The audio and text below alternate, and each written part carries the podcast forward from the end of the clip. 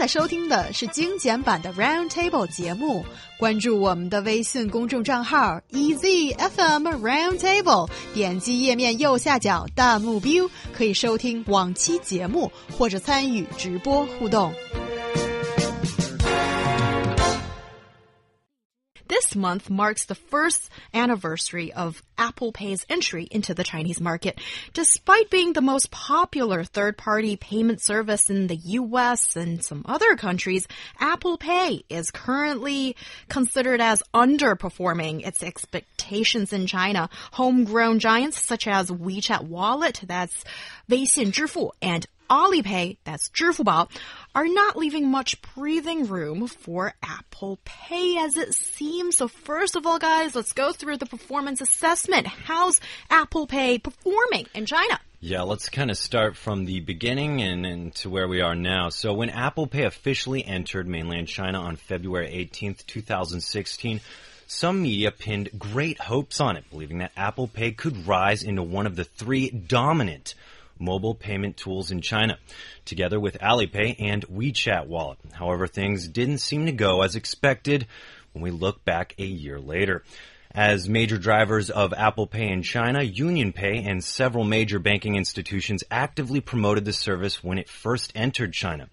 It is reported that 30 million iPhone users added their debit card to their Apple Pay accounts the day the service was launched and the transaction volume grew by 150% for the first few days.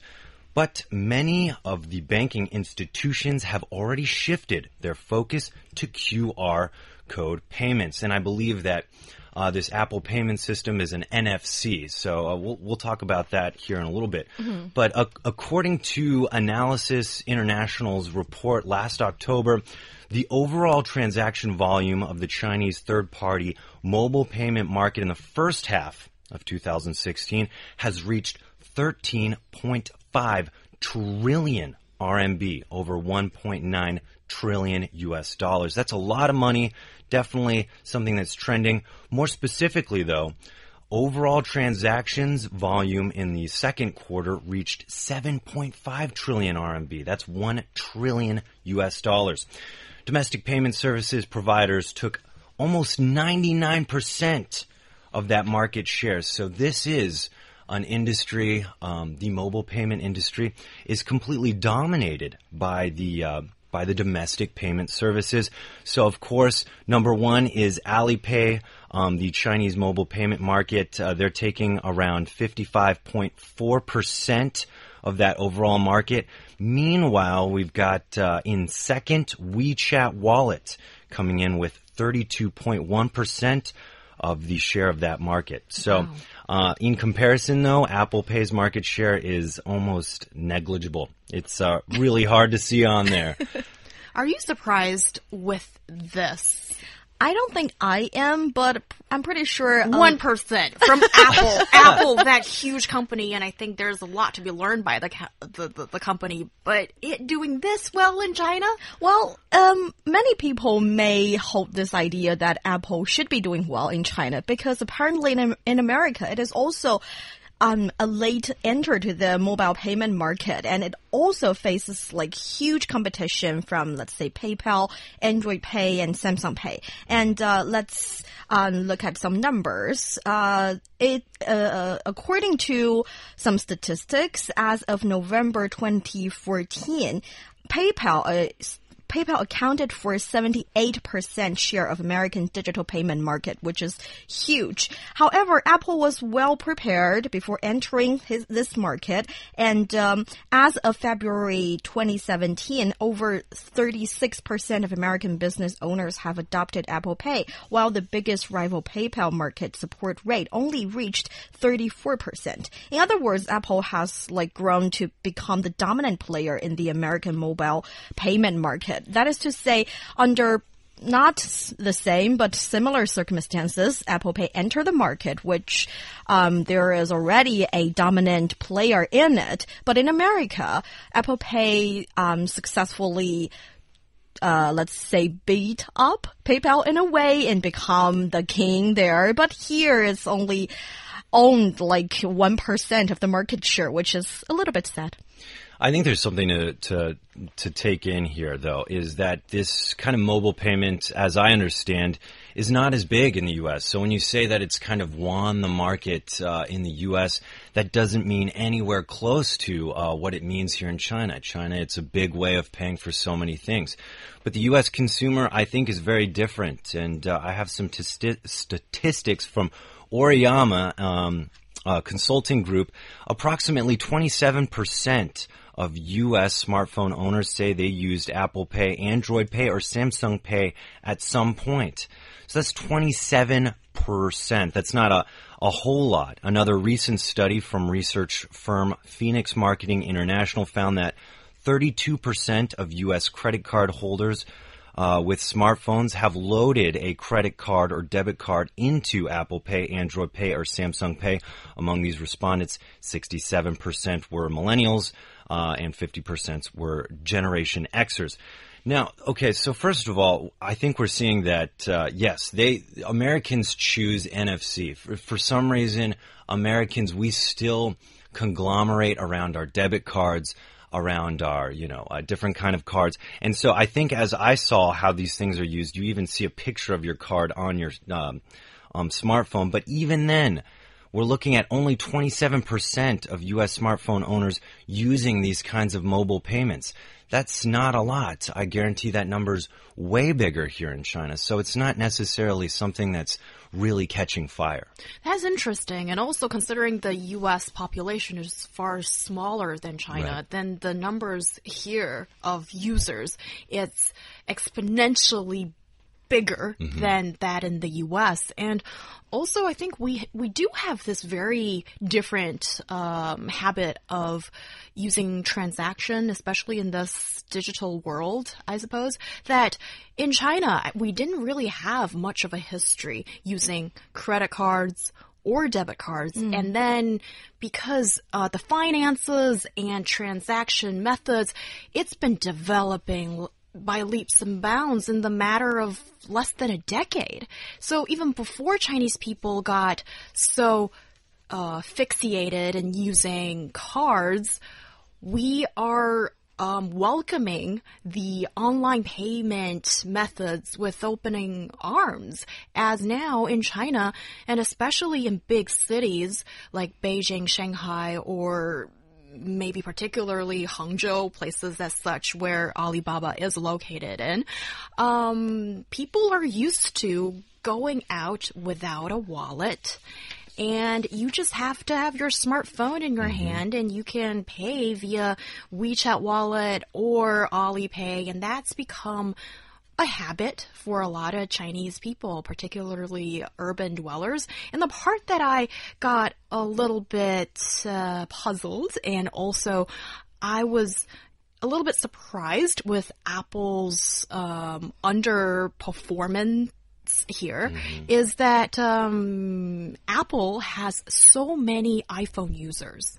So if you have you are an iPhone user and supposedly it's not that difficult and you're kind of inclined to tie a card uh, with Apple Pay and it should be working pretty seamlessly as that's what it seems to be elsewhere. And I as a cave person, I actually did this. I um, was one of the uh, huge number of people who decided to tie and register my debit card with Apple Pay as it arrived into the Chinese market. And I even mm, transferred a little bit of money into my Apple Pay account or whatever you call that. Mm -hmm. And then it just turned out that I had no place to use it. Exactly. So now my money is still staying idle in that account. And um, I wonder how does the Apple, uh, the Apple Pay system work in China? What's kind of holding it back? Yeah, um, let's talk about first about this Apple users. So I, I think we are living in an environment that we think everybody is using an iPhone, but that is not the case because apparently, um, the iPhone users are only accounted for, uh, like 25% of the um, let's say mobile phone users. That is to say, only 25% of people are are are using an iPhone, and this Apple Pay thing can only work on an iPhone 6 devices and above, meaning that 75% of uh, or there are many people who are owning a, a device less than this this standard cannot use an Apple Pay. That is the first thing. And also, like you said, one huge problem here is that all the um, shoppers are not actually equipped with this updated POS machine, which can be used for a Apple Pay. Um, and then we need to talk a little bit more about this devices, this technical thing that is when you're using a WeChat, you're actually scanning a QR code. You need um, you need a data or uh, a Wi-Fi to use it. So you're communicating with pretty much um, the owner via internet. But what Apple Pay uses here is a something we call NFC, which means near field communication. That is to say, you don't need access into the internet only your phone are sending a kind of signal to the POS machine and the machine recognized this requirement. So it started its requirement for bank, whatever, to do the money transaction. It is supposed to be safer and convenient because you don't have to actually open the app. You just scan your fingerprint with your phone and then the phone recognizes you and sending the signal and making the money transfer. However, you do need a, a POS machine that with that function. Mm -hmm. So when the the uh, consumers are trying to use this function, but the business owners don't have the machine. They're going to say, we don't know what is Apple Pay. What pay? And then with that experience, several of it, you started to think, oh, people are not using it. Let's wait for it. And then you forgot about it. Yeah, I mean, looking at this, I think there's several things that uh, tell me that Apple's not interested in competing for the actual normal consumer. I think Apple's kind of motto has always been elitist. Like we want to apply. I think even Steve Jobs yeah. said that is that we want to uh, we want to. Uh, you don't know what's best for you. we want the consumers that are classy, that uh, are refined to buy our product. We want to make a quality product for a quality consumer, and so I think that's kind of the the the mindset they have just because they don't seem to be wanting to compete even in the US so aggressively. And New Honglin, you had said that they're only 25% of the market for a one single phone brand.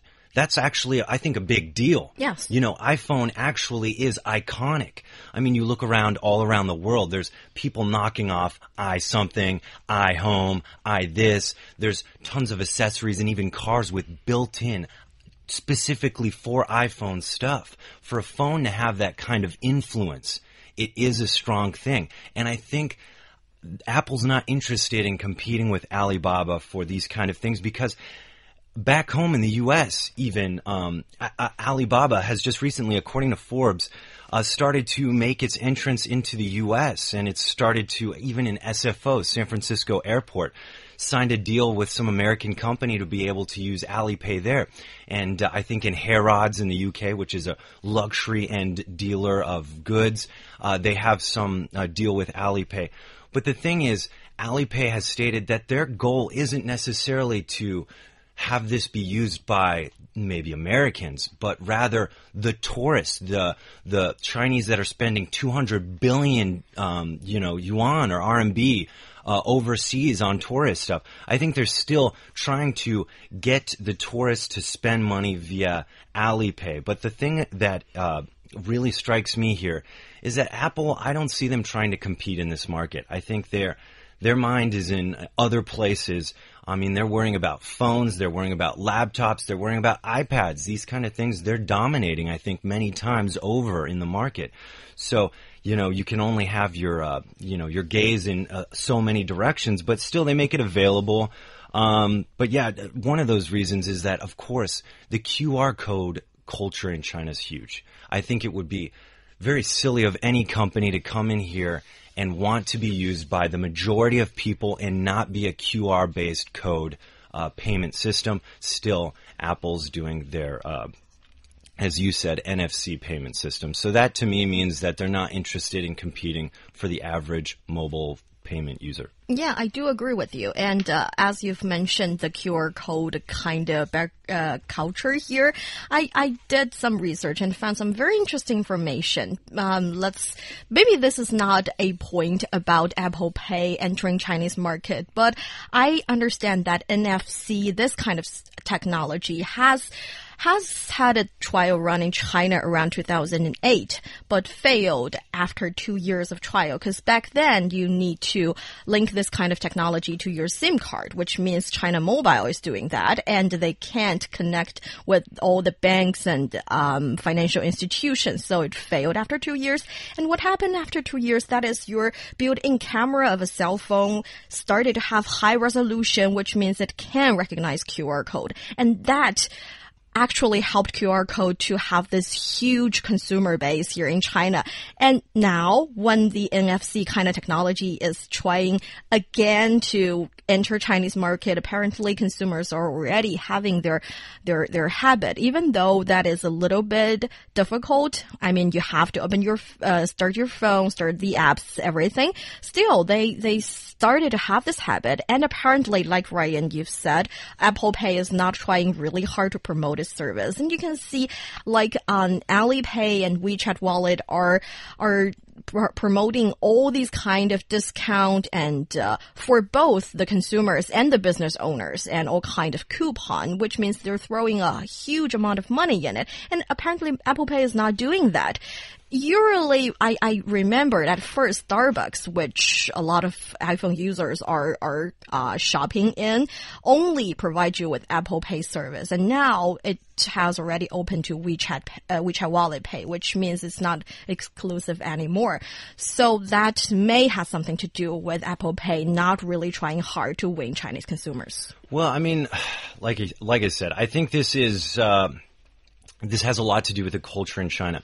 And you had mentioned like how QR code, codes and whatnot have taken off in China and attributed to X, Y, and Z.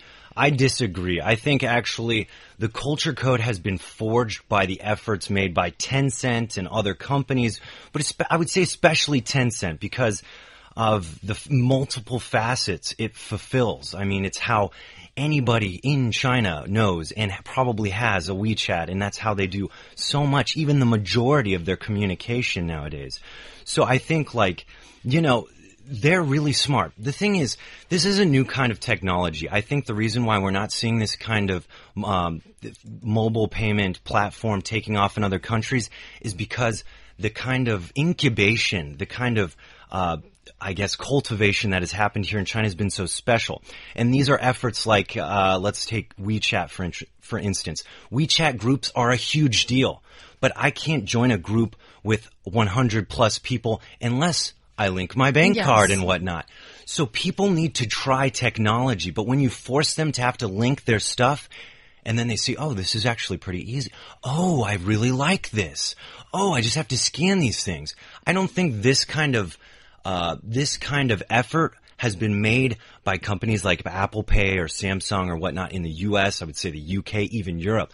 But here in China, companies like WeChat have really facilitated this. Also, you know, like Alipay, I think one of their strongest suits is that they can be, you can use Zhifubao anywhere. Their infrastructure is so strong. You can go to a grocery store and they'll give you, you know, a coupon or a discount. Yeah. These kind of nice benefits that you get. Yet in the US, that hasn't happened enough in one great push to make the average consumer want to change over to that.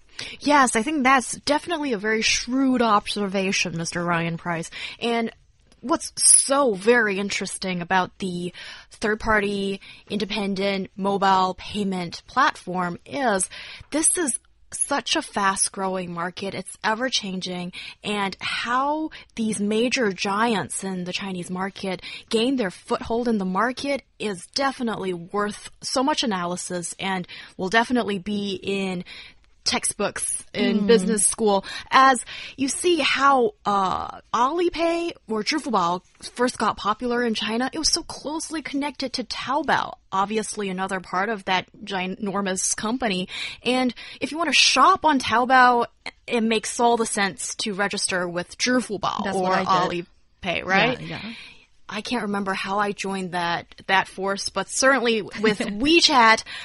Because all you guys, my friends, are using WeChat, so you pulled me out of my cave because I wanted to chat with you guys. And then it was also you guys who gave me Hongbao and made me get out of my cave again to join the uh, WeChat Pay. So when you look at how to lure the customer in such a unforced way into joining a new business to become a user. That's really interesting. I think it's just convenience. But like I said, I don't think Apple's motto is necessarily giving convenience. It's elitist. Uh, and I, again, I say this because you have to have an iPhone 6 device or up to be able to use this. Obviously, if they wanted everybody to be spending this money, they would have made it available on all Apple phones.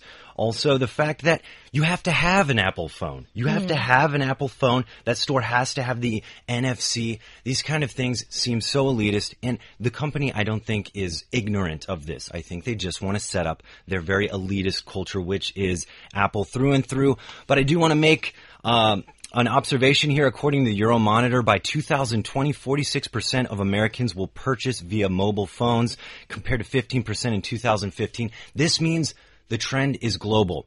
And I think the future of these companies will be global and their efforts have to be global. I think this is an exciting time to see these efforts. I think Apple might change their motto here because obviously there's some serious money to be made. I totally agree. And I think for all kinds of whichever company that wanted to open their market or have, uh, has bigger market share, they need a breakthrough point. For Alipay, maybe it's Taobao that you can shop and the, it's the first big platform. And for WeChat, maybe it's because its app is a communication tool that everyone is using.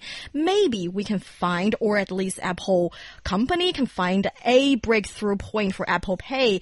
Um, let, let, let it being, uh, you can use a card globally. You don't have to risk your, risk your card being lost, whatever. You have to have to find that breakthrough to open the market and find your target user. Yes, and also I think Apple probably has other strategic consideration, and this is probably just laying laying the groundwork for the next feature that Ooh, is going to develop. wait. Yes, and it's exciting. and also, it's so good to see so much competition of new ideas yes. and it thrive being alive in the Chinese market. Who's going to benefit from it?